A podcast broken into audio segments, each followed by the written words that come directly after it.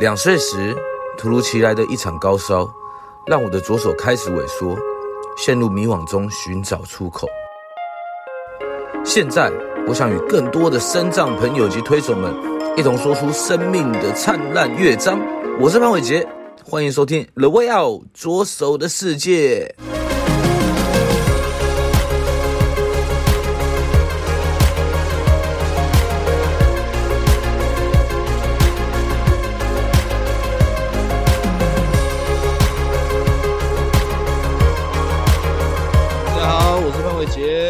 欢迎来到 The Way Out 左手的世界。哇，今天这位来宾吼，我那个时候对他的第一印象，那个时候是在那个 YouTube 上面看见一首马自卡的歌，那首叫做 One Day。那那时候我就看到，嗯，怎么有一个美女啊，对不对？她怎么会在还可以环游世界？那时候对她就第一印象就是，哇，这个人好厉害哦。而且他一定可以，他的故事一定可以帮助很多人这样子。对，那新培，你要不要先跟大家讲一下，你那个时候到底怎么样去做这个广告的？哦，好，好，各位听众，大家好，我是新培，Hello，伟杰，你们好。呃，我之前其实是因为它是一个广告，是一个企业的形象广告。嗯、然后呃，为什么我会有机会被看见？是因为我有一段时间住院，然后那时候真的是太无聊，我就开始经营就是 Facebook 跟部落格，嗯，然后开始写了一些文章。那刚刚好，我写那篇文章的那个呃部落格名称叫做“带着轮椅去旅行”，嗯、所以刚好他们这个议题就是要去旅行嘛，所以就。呃，无意间就是呃，Google 到我的这个部落格的讯息，所以就呃跟我做了一个联络。那我本人因为呃还虽然我坐在轮椅上，可是我其实从以前从大概呃高中之后吧，我就很向往可以跟朋友旅行，嗯，不管去哪台啊台湾也好，或是任何地方，嗯，好，那就累积了一些景点，我就会把它写成文章，嗯，因为对我来说，我我想要。记得我去过哪些地方，然后第二个是因为其实轮椅的朋友出游最大的困境就是呃无障碍的问题。对，这个、所以这个我觉得这个是很很很大的困境，很大的困境。所以我走过必留下痕迹嘛，所以我就想，哎，那我就留一下这个地方，呃，轮椅的人适合来，还是这个地方轮椅的人要考量什么？我把它做一些记录，嗯、我自己做记录也好，分享给别人，别人也可以看。嗯、所以那时候我的我的初衷只是觉得没有这样的部落格，嗯，那我自己走过的路就不要白白浪费，我就把它写成文章。那大家要看就看，那大家没有看，其实我自己也知道我去过哪里，以后要去方不方便这样子。嗯、对，所以那时候写写写就写了蛮多的国内外的一些自己走过的旅行，不管是自助或是跟朋友一起的。那一定帮助很多身障朋友吧，对不对？我应该说，我觉得还是要看大家有没有去浏览它，因为有可能没有人知道我在写这个。嗯，那大大概就花了一点时间堆叠，就发现哎、欸，真的有一些跟我一样的朋友，或者有爸爸妈妈是坐轮椅，然后他的。呃，女儿孩子想要带她出去玩，嗯、他们就会留留言给我讲说，哎、欸，那请问这地方方不方便？因为我想带我的爸爸出去，他坐轮椅。嗯，那越有这样的回应的时候，我就发现我在做一件对的事情。对对，先否先撇开他花不花时间，因为只有写文章嘛，一定花时间。对，但我会觉得有一种满足感。啊，对，那我觉得蛮蛮好的。然后后来我就开始就是呃，就继续写，然后直到有一天就是发现了发生了这个美好的插曲，就是拍了广告这样子。OK，所以这这也是我第一次那个时候看到这个广告，然后就开始 Google，哎，新培到底是怎么样的人？其实就像你讲的，我那时候就看到很多文很多报道跟文章啊，写说你做了这样的一件事情。那其实也还没好好介绍新培了。他其实我拿到稿的时候啊，他上面写的一个畅销作家。对不对？那我觉得他还不止畅销作家，他还有很多的斜杠。你要不要跟先跟大家自我介绍一下？好，呃，各位听众你们好哈，我是新培，然后我本人是坐在轮椅上，嗯，将近哦超过三十年了。糟了，我透露我的年纪了。嗯、然后，呃，我本身呢就是作者，只是作家这个角色，只是我呃曾经做过的事情。那我本人其实是有在保险经纪人公司上班，然后我还有在做一些行销的案子，然后同时我有在做一些演讲。嗯，所以是又又是生命讲师，然后又兼了保险公司，然后又写了书，然后又拍了广告，哇，你的人生真的很精彩。而且我记得最印象最深刻的是什么？那个时候你去上了一个节目，那个那个节目叫什么？哪一个？那个大陆的节目 啊，我是演说家，对不对？那个时候我是演说，而且还得名次，哎，对不对？对对，那个时候听了听了你的那个演讲的内容啊，其实我在我在我是自己在家里听啊，那时候就看、嗯、哇，这个新培有点厉害，我有一天一定要跟他聊一下，一定要跟他见个面，这样子。没有没有，我们就相遇了。对，不好意思，我们就相遇了，这样子。对，那其实刚刚讲了，你也拍过了一个 MV 嘛，然后一个一首歌嘛。那对于你自己来讲呢，你有没有属于你自己的一首歌啊？属于我自己的一首歌，我觉得它没有从头到尾都属于我，而是以阶段来讲。嗯，对我来讲的话，我我那时候你们给我访纲，我第一个想到是我小时候在国中、高中阶段的时候，我很喜欢的一首歌是李玟的《暗示》。哎，为什么？糟糕了，我又透露我的年代。嗯。因为那时候啊，对，我觉得这跟当时自己的生活经历是有连接的。因为那时候小时候我暗恋过我们班的同学，欸、然后你是不是暗示就很适合？所以我常常就那边自己默默那边唱暗示，很好笑。有暗恋我的国中同学，那后来到毕业之后，当然我们还是没有告白嘛，所以这首歌就常常会就是。引起我就是对他的想念，嗯、但是呃，慢慢长大，但这首歌就不重要啦。对，嗯、就是过去了，就以前。然后在长大一点的过程当中，有一段时间我蛮喜欢一首歌，叫做《I'm Yours》，嗯，英文歌曲。嗯、对，然后为什么呢？就是呃，这段时间呃，这一首歌有陪了我大概呃半年的日子。嗯，就是那时候我在国外拍广告，拍你刚刚说那一支广告的过程，嗯、当然出。体验我是很紧张跟没有自信的，Okay, 面对镜头，因为毕竟拍广告的现场是很。氛围是蛮凝重的嘛，对，不对？对，而且 有导演，有谁看着你，其实非常的尴尬。对，我觉得那个呈现的画面跟你所谓拍的现场截是截然不同的情绪。嗯、那我那时候就很紧张，然后呢，我记得那时候出发前，导演有给我听《Yours》这首歌，他就说你要抱着这种轻快的步调去旅行，嗯、他提醒我用这个节奏。嗯，但这首歌我第一次听见，嗯，对，然后我就嘿，真的蛮好听的，然后我就开始去查是那个杰森马耶斯是吗？的歌嘛，然后我就开始就是把他的歌全部放在我的手机里面，然后当在那个旅程花花了一个月旅行，我就每一天会重复播放这些歌，嗯、就是为了维持我的那个情绪旅行的状态，旅行的状态，对，然后即使碰到不是很顺畅的事，我要保持一个愉悦心情，继续完成这个拍摄工作，嗯，对啊，我们那时候遇到蛮多的。呃，状况，譬如说我在法国找不到无障碍厕所，嗯，你知道我多着急。所以法，所以法国的对于身障者的的照护也是没有到那么好吗？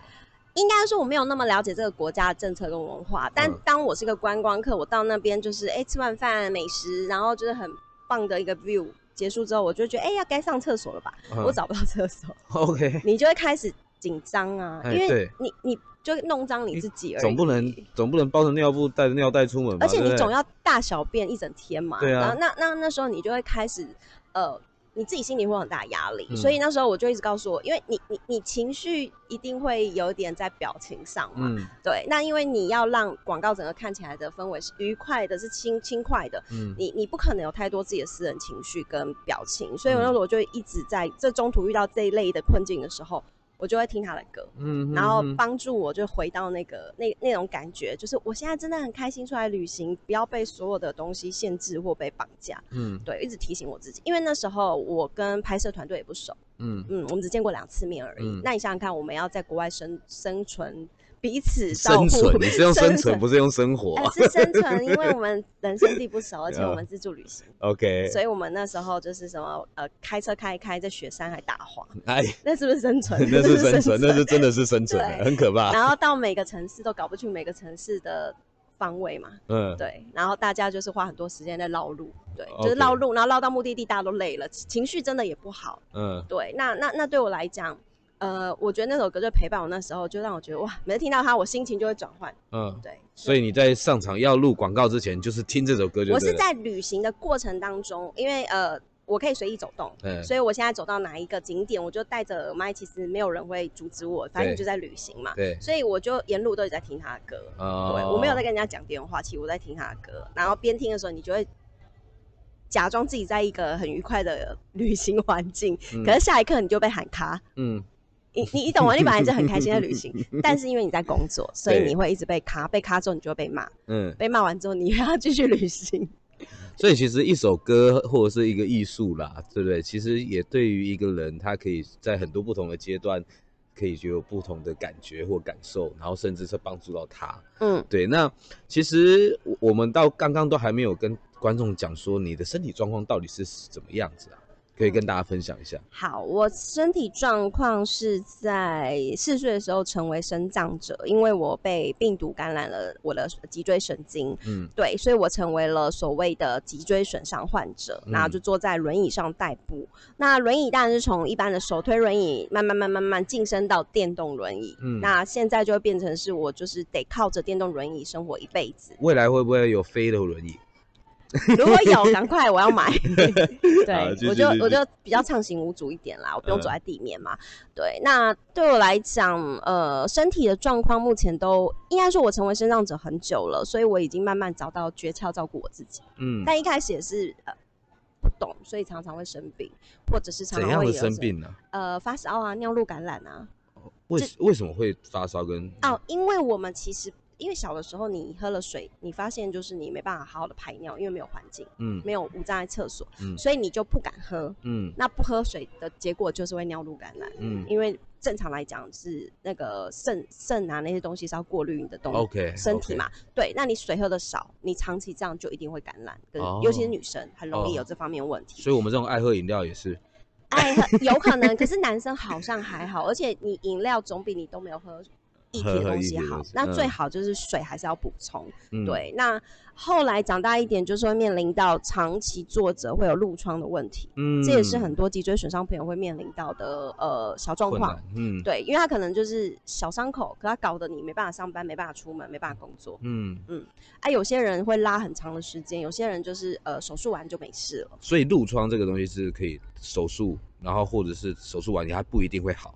对，呃，简单来讲，褥疮就是你由由内而外的组织有点受损。嗯，因为你们必须长期坐着或长期躺着嘛，对，不对？那受损，如果你没照顾它，它就是一个伤口，伤口就是细菌嘛。嗯，那它就不断的感染。嗯，大概是这样子。嗯嗯嗯嗯嗯、那手术会好，是因为把它缝起来。嗯嗯，缝起来当然就接触不到细菌。可是重点是，如果你还是回去坐着，坐着又继续压，它又继续烂。嗯，所以就会一直反复，所以呃，我曾经有这样的困难困扰，大概有三年多的时间哦，一个小伤口，嗯，就搞得我三年多真的是。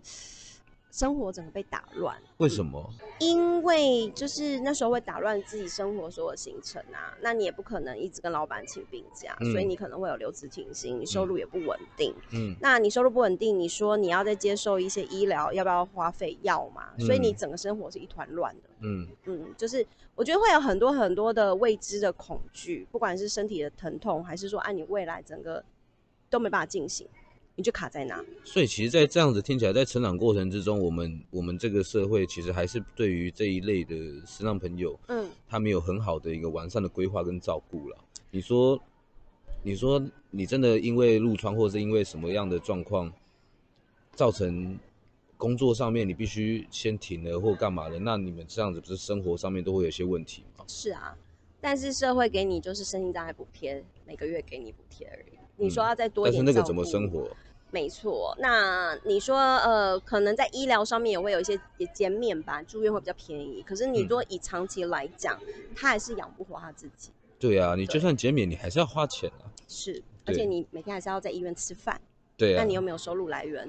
我记得我那时候跟我妈妈就是两个人会，因为我妈会在照顾者嘛，她会在医院陪我。嗯、我们两个每一天唯一的乐趣就是到地下室的自助餐蹭饭啊，就蹭重要买买午餐。嗯、然后我们两个就会控制在两个人七十五元的费用。两个人七十五元怎么达得到？因为我们那时候住院的时间太久了，嗯、就是你每天在那边吃的花费很高。嗯嗯嗯，尤其是两个人，如果你一个人吃一百块，嗯、你有三餐。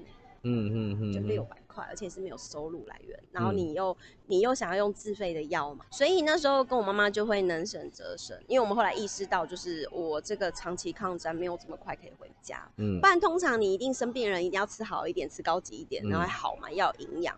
可后来我们就发现好像没有办法，我们就是有吃吃到蛋白质就好，嗯、所以我们就会去选菜，然后想办法让两个人的伙食费是一百到七十五这个 range，嗯，嗯。但是你说。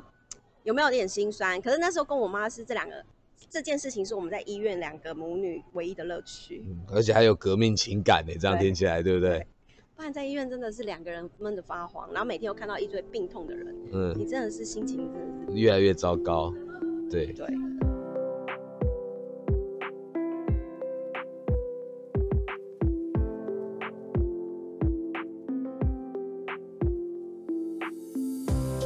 节目由翻转影像及辉洪开发制作播出。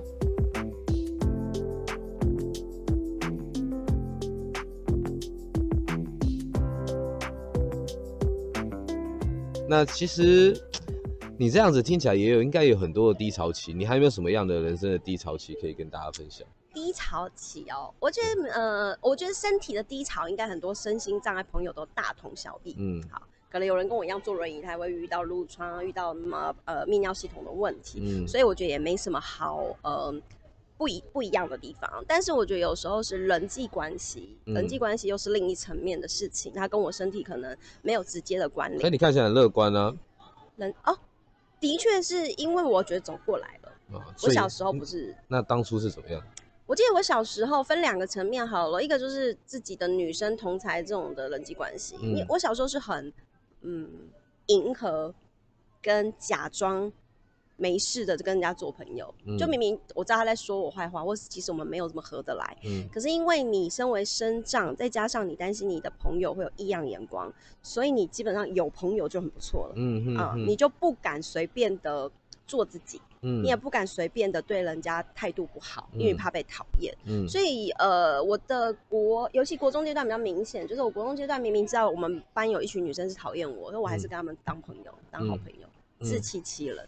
它、啊、原因很简单，就是你害怕没朋友，嗯，那你想要跟那种班上风云人物靠近，你才会被看见或被照顾，嗯嗯，你不想要被那个放在那个垃圾桶旁边的位置，你你们以前应该有经历过 对这种年代吧？欸、对对对，对，就是那种比较没有受欢迎或者比较边缘的同学，很容易坐在那个不好的角落，欸、然后他旁边的人。就是都是属于这样的同学，嗯，就是不会是那种班上什么第前五名的坐他旁边，也不会是班上风云人物坐他旁边。那你那时候就会觉得说，其实社会有时候其实蛮现实也蛮残酷。你在一个小的班上团体就看得到这些东西，就看得到整个社会的框架跟架构了。嗯，有些人就是被边缘化，有些人就是被刻意被霸凌、被欺负。那有些人就是风云人物，他说什么大家都喜欢，嗯，他做什么大家都鼓掌。对，然后你那时候就觉得为什么会这样？嗯，然后我就会觉得，就生存之道嘛，你就会往那个对你有利的方向走。嗯嗯，你不会想要去靠近那一些就是人际关系不好的人。嗯，但对我来讲，其实我内心又有一种拉扯，我会觉得为什么你们要这样欺负他们？嗯，所以我常常会在 就是中间跟我们班的同学吵架，然后骂他们，就是不准欺负那些就是呃外表比较不打扮的孩子。嗯嗯，然后就我觉得那时候很蛮有趣，就是我有的我有我是有正义感的人，嗯，可是事实上我的正义感有时候又会有一种觉得担心被呃分类，嗯，对，所以你你有时候会很矛盾，说你到底要跟这一群就是呃大家都鼓掌的人在一起，嗯，然后跟着他们一起看着那群就是比较边缘比较边缘的孩子，还是你应该要伸手去帮这些边缘的孩子，嗯，捍卫。所以你那时候捍卫了，大家有没有有没有说说？没有，还好，你知道为什么吗？因为我们班有些呃比较不爱念书的孩子嘛，他们就喜欢打架闹事啊，或者是逗逗别人嘛，把人家书包丢在地上这种的，他们不敢打我。嗯，因为我已经很弱势了，所以反而有时候我们的弱势变成你的优势哦。你想想看，如果他们在打我，他们是不是自己也会觉得不好意思？对对对对，我都坐轮椅，他们还打我，这样，所以他们会打那些就是呃可能比较呃不打扮自己的孩子，就是你知道那种国中的时候大家都比较幼稚，嗯，所以呢，我有时候看到这种画面，我会冲出来，就是正义姐。然后他们就不敢打我嘛，嗯、所以就算了。哦，所以其实你从小就很有正义的在做这些事情的啊。我后来发现我是有正义感的人，嗯，但我小时候就是会有一点拉扯，因为我会想要跟，嗯、呃。班上风云人物站在一边，嗯、可是我心里又挂挂念着，觉得那群被欺负的人真的是为什么大家欺负他们很不公平？嗯、然后为什么他们不能勇敢一点捍卫自己？嗯，然后就一个自己在面演独角戏啊，嗯、因为他们可能两边都不 care，只有我 care。嗯、对，那但但慢慢长大，我才理解，就是呃，的确这个社会就是有这样的分类。嗯嗯，所以你其实跟一般的不身上朋友，其他身上朋友也不要说一般了，身其他身上朋友其实有点不太一样。大家可能是小时候受到一些哎、欸、自己走不出来啊，干嘛？你反而不是哎、欸，你是哎、欸，没有，我要捍卫其他人，反正跟人家是不一样的，有点怪。但是我自己也有自己的毛病啊，就是我我会去呃，我就说了嘛，我为什么要去迎合那些所谓班上风云人物？我也害怕没朋友，嗯，所以我一定有是我的自卑跟我的呃没有办法改变的事情存在，嗯，但我后来回头看，呃，我以前没有那么明显察觉，是后来我我写书了嘛，嗯，我回头看这段过去的友情人际关系，我发现真的哎、欸，我就是其实我没有很想跟他们在一起，但我逼。也不能说逼自己，我转换自己没事，然后跟他们在一起，嗯、然后事实上他们可能真的跟我没那么合，嗯，但为什么很很明显的察觉，就是因为我没有自信，我没有办法掌控我的人呃生活状态，嗯、生存在那个班上生存状态，嗯，所以你会需要依赖着一群人来证明你的价值，嗯嗯，但后来我越来越走，我后来有些嗯越来越大的时候，我的朋友就越来越少，嗯。嗯我后来的发现就是，哦，原来其实我比较喜欢这样，嗯、我想要跟我合得来的人在一起，我没有那么想要跟我合不来的人在一起。嗯嗯，对，嗯、那我就有选择权去交什么样的朋友。嗯，但我花了蛮长时间，我才理解这件事情。哦、嗯，我大学毕业才发现，大学毕业才发现，都已经走完学校的流程了。对，那我们都知道新培其实他有一个身份是畅销作家嘛，那。你你可以跟大家分享一下，虽然我知道书名啊，但是我还是想请你跟大家分享一下这本书的名字叫什么？好，呃，这本书名字叫做《我的限制级人生》。欸，很奇妙的名字，为什么会取这个名字？好，因为我们写完书的时候，其实最后落名字，然后那时候，嗯、呃，坦白说，我在写书的过程当中，我其实一直都没有准备好。嗯，我不是已经很想清楚我想要写什么给大众看，所以才写。我是边写边修，边在梳理我自己到底可以。把这本书带给别人什么样的呃价值观，嗯、好，或者是一些信念。所以你最后想带给大家什么？我我我后来就是觉得，就是我的人生其实真的是充满了蛮多限制，尤其是双腿不能行走，它的限制更多。嗯，那它的限制可能从生活到生存都是。嗯、生活我可能只是找个厕所，嗯，每天的就是呃如厕问题都是我的限制。那生存就是你找工作或者是人际关系的一些跌倒，嗯。那我后来就觉得，哎、欸，我人生都是这么多限制，那你的人生有没有限制？嗯，我好奇的是，我讲了我的故事完之后，你看完之后，那你你的人生有吗？我也想要知道。嗯，甚至我想要帮助或是陪伴大家自己去回想，是我自己的人生限制是什么？我可不可以有一些转换，或是有一些方法来帮助我自己跨越一些限制？嗯，就就是各个方面嘛，有可能是人际关系、家庭的关系，或者是职业啊啊、嗯、工作的问题等等的。所以那时候我就觉得，好吧，那就浅显易懂一点，就是我的限制级人生这本书里面就是有许多限制。OK，对，那看了之后你理解了，呃，因为我们一定是不同嘛，看的人一定没有生长的问题。对。可是你一定有你生命自己限制。限制的东西啊。对，你不一定生长，你不一定有障碍，但你一定有一些东西是你现在就是不想面对或是卡关的。对。那。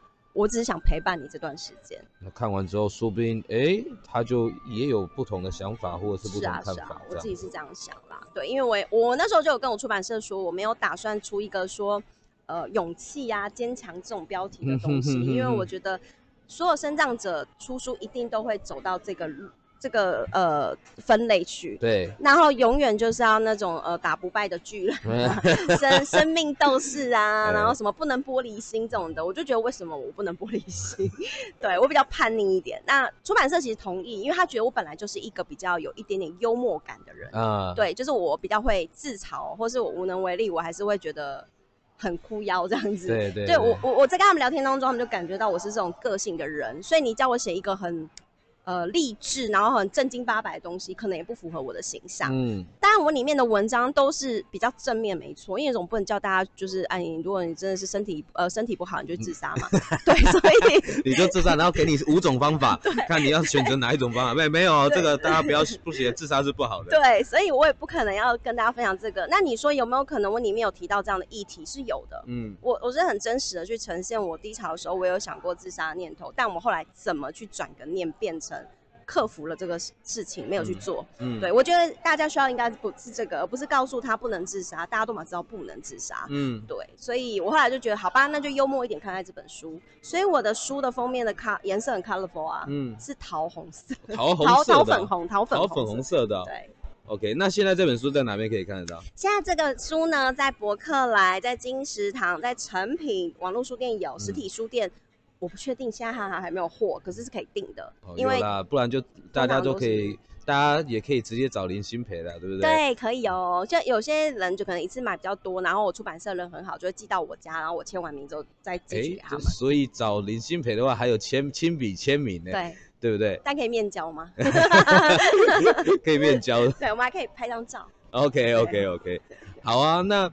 那其实你自己这样子写书啦，那其实我也很好奇，在写完书之后啊，那你我们现在就请你写了一个自己给十年后的自己的一段话，这样子，对不对？这个又很又很不一样哦。哦写书是回顾以前，在这次是我们要给自己十年后的一段话，一句话一段话就可以，对不对？不用很长嘛。对对对对。呃，坦白说，我真的没有认真去想，但我心里其实会有一个。声音就会觉得说，我想要在十年后，嗯、呃，现在送自己十年后一段话，就是不管这社会怎么样的变动，不管人心怎么样的丑恶，嗯，我希望我都可以莫忘初衷，然后走在那个我自己认为是对的旅程上面往前走，嗯，因为过程一定会有阻碍，嗯，但我一定要想办法绕过那些阻碍继续走，嗯，对，我希望是这样子，因为有时候你当然会遇到一些不是这么美好的事情，嗯，对，那我觉得人的成分其实不低。啊，身体成分我就自己要盖瓜承受，还是我的我的 body 嘛。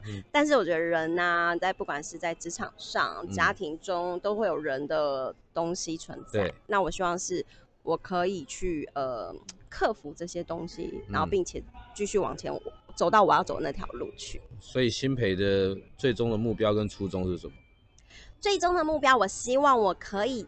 嗯，以轮椅的这个角色好了，嗯，我希望我还可以持续的把我轮椅这个角色的我翻转到更多的优势上面。嗯，举个例，我以前就觉得坐轮椅能干嘛？嗯，就是它没有什么好处，说真的，嗯，它就是个生长。嗯，好，那我后来渐渐的这几年有点发现是，哦，我现在可以拿它来做什么？举个例，我可以去上一些政府的 CRPT。CRPD 的课，嗯，我可以让更多社工、认更多社服团体真真正的更多的层面去认识坐轮椅的人需要的生活。嗯，我开始在做可以接触所谓的个人助理这样的呃训练啊，个人助理就是帮助身障朋友生活一些细节。那我就可以告诉他们，脊椎损伤人其实需要的是什么，不需要的是什么。嗯、那我们的体况大概状况是怎么样，就可以讲得很明确。对，那这就是我用我轮椅跟我这样子。有点半残的身体的状态，我觉得我在做一个翻转弱势、嗯哼，劣势的一个很明确的事情。Okay. 所以我希望我未来还可以持续的把这件事做得更好，然后更广。好，对，OK，我觉得这很棒啊。其实能够从过自己的生命故事这样子过来之后，然后再再转为帮助这个社会，或者是帮助更多的人，其实我觉得新培这样的身体力行，它是一件很棒的事情，也可以大家都可以借鉴的，对不对？嗯，蛮有趣的。那节目其实也到了尾声，大家要记得一件事情，你知道，你新培，你知道要记得，每次每个节目啊到尾声都要记得什么事情，你知道吗？什么事？很重要哦，订阅、分享并按并开启小铃铛，对不对？大家要订阅我们的 The Way Out 身障的出口，OK？订阅、分享还有按小铃铛。Yeah，那今天谢谢新培，那今天还很特别，我们是在板桥车站录的哦。对，那 OK，那我们就谢谢新培今天来到来到 The Way Out 左手的世界，谢谢，谢谢，拜拜，拜拜。